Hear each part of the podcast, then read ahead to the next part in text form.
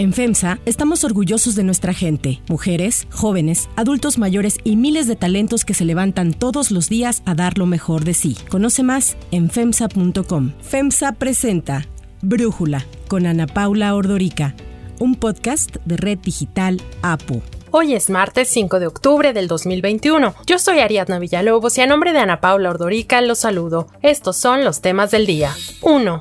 AMLO convoca a evento masivo. Va a ser el primer acto. Aprovecho para convocar a todo el pueblo, porque vamos a informar en plaza pública para que ya no haya portazos, porque además ya la gente ya quiere tener más participación. Esta es la voz del presidente Andrés Manuel López Obrador, quien aseguró que la gente ya quiere más participación en la vida pública, por lo que aún con la pandemia activa de COVID-19, anunció que se retomarán los eventos masivos con presencia de público a partir del próximo mes. El presidente indicó que será el 20 de noviembre, día de la Revolución Mexicana, cuando se convocará a un evento en el Zócalo capitalino. López Obrador justificó su decisión al recordar su compromiso de que para este mes toda persona mayor de 18 años contará con al menos una dosis de la vacuna contra el COVID-19, además de que aseguró que de acuerdo con los reportes de la Secretaría de Salud, se mantienen a la baja los contagios en todo el país. Y aunque es sabido que López Obrador es contrario al uso de cubrebocas en actos públicos, dijo que aquellas personas que deseen asistir al evento y se quieran proteger aún más podrían usarlo. Y es que recordemos que desde el inicio de la pandemia, a inicios del año pasado, los grandes eventos en todo el país quedaron cancelados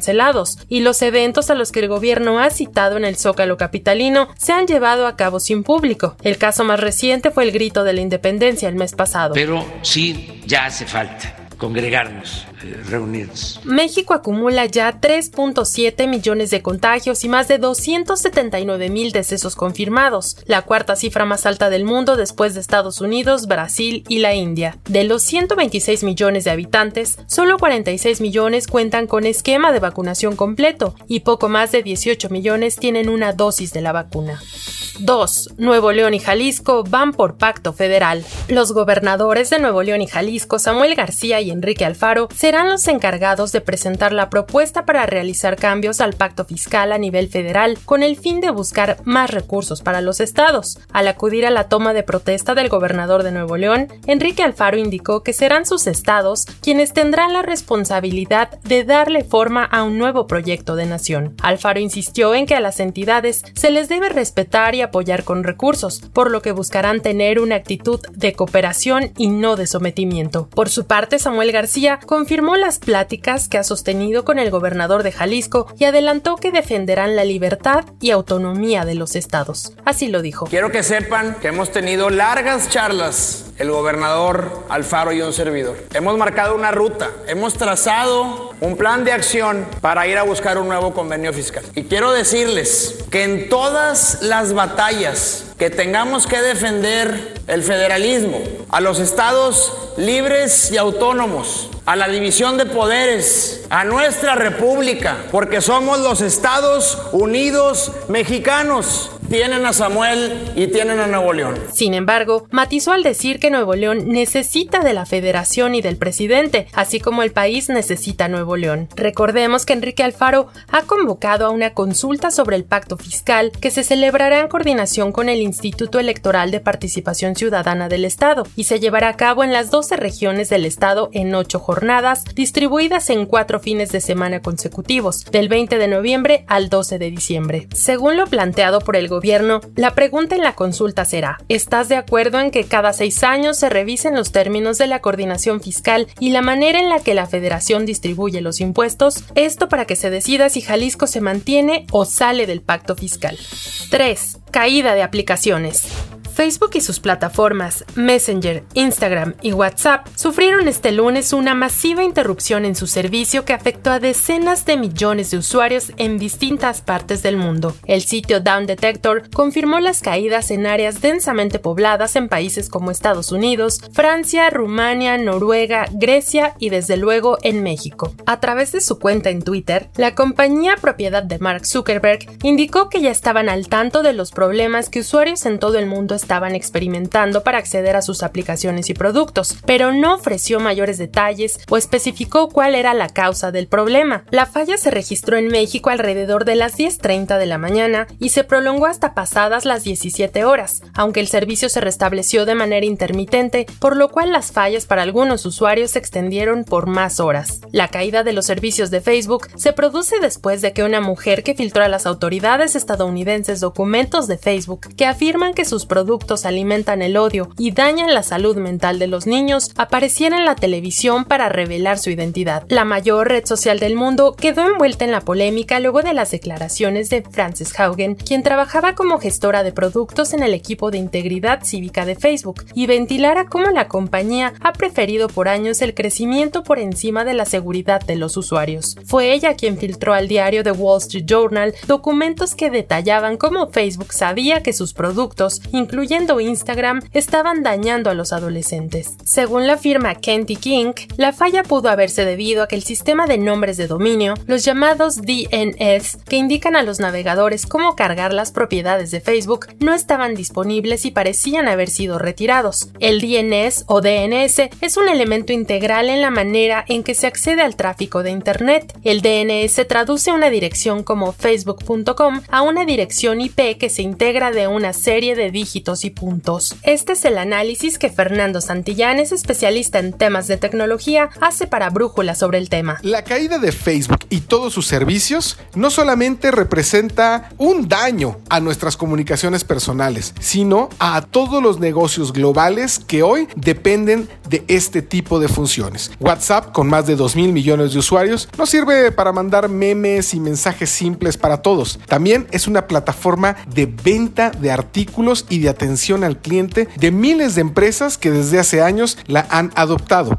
El fallo de ayer nos dejó durante 7 horas prácticamente incomunicados con otras personas debido a que la plataforma se ha popularizado tanto en el occidente del mundo que a diferencia de Asia donde hay opciones como KakaoTalk o WeChat, nosotros sin WhatsApp pareciera que se nos acaba el mundo. 6 horas en las cuales no ha habido una respuesta clara por parte de la compañía de qué sucedió. Lo que pudimos investigar es que los servidores de los centros de información de datos de Facebook se desconectaron, no podían hablar uno con otro y debido a esto es que toda la plataforma se cayó. Incluso durante algún momento del día el dominio de facebook.com parecía que estaba a la venta y que no tenía dueño ya que no podía encontrar a dónde se conectaba facebook.com y los servidores. ¿Qué va a pasar después de todo esto? Lo cierto es que no lo sabemos, pero Facebook tendrá que encontrar una manera en la cual todos estos servicios que dependen de un solo paraguas estén divididos al menos técnicamente. Hablar de un monopolio es complicado, las autoridades de los Estados Unidos lo han negado, pero lo que sí podemos hacer es pedirle a Facebook que técnicamente separe este tipo de servicios para que si uno se cae, no caigan todos en cascada como un dominó.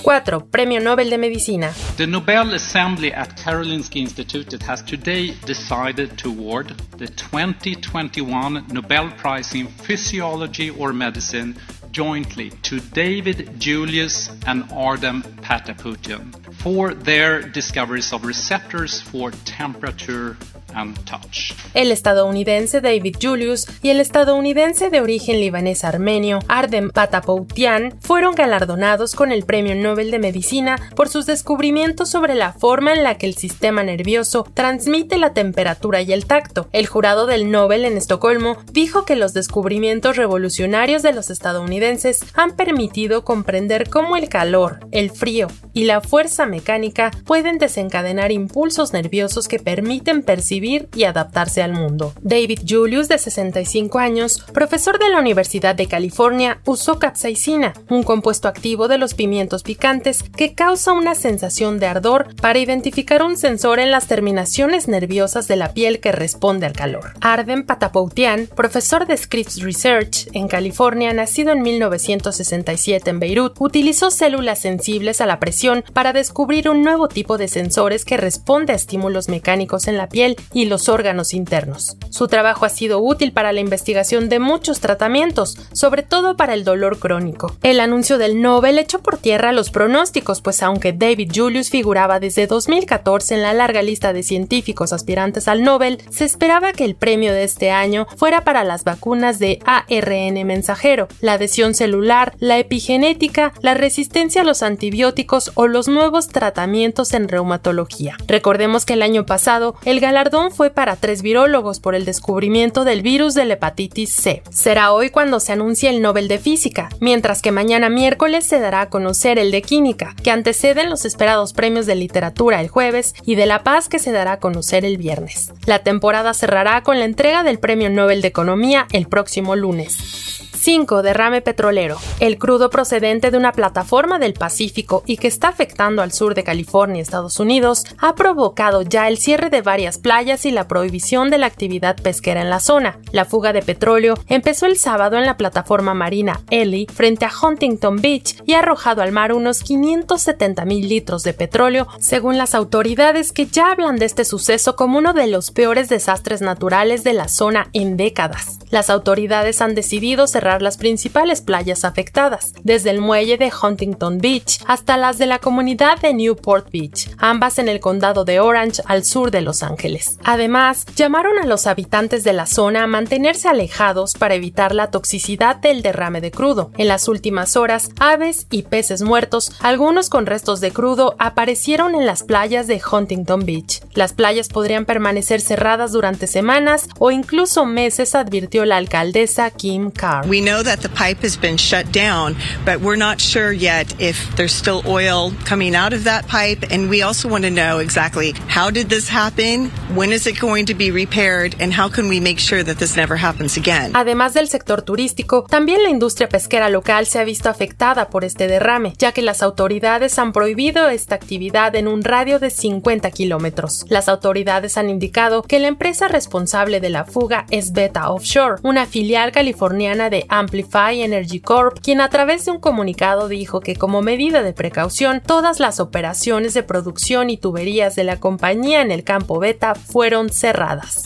Si te gusta escuchar Brújula, te invitamos a que te suscribas en tu aplicación favorita o que descargues la aplicación Apo Digital. Es totalmente gratis y si te suscribes será más fácil para ti escucharnos. Además, nos puedes dejar un comentario o calificar el podcast para que sigamos creciendo y mejorando para ti. A nombre de Ana Paula Ordorica les agradezco por su atención. Yo soy Ariadna Villalobos. Brújula lo produce Batseba Feitelson. En la coordinación y redacción, Christopher Chimal y en la edición Omar Lozano. Los esperamos mañana con la información más importante del día. Oxo, Farmacias ISA, Cruz Verde, Oxo Gas, Coca-Cola FEMSA, Invera, Torrey y PTM son algunas de las muchas empresas que crean más de 245 mil empleos tan solo en México y generan valor como de FEMSA. FEMSA presentó Brújula con Ana Paula Ordorica, un podcast de Red Digital APO.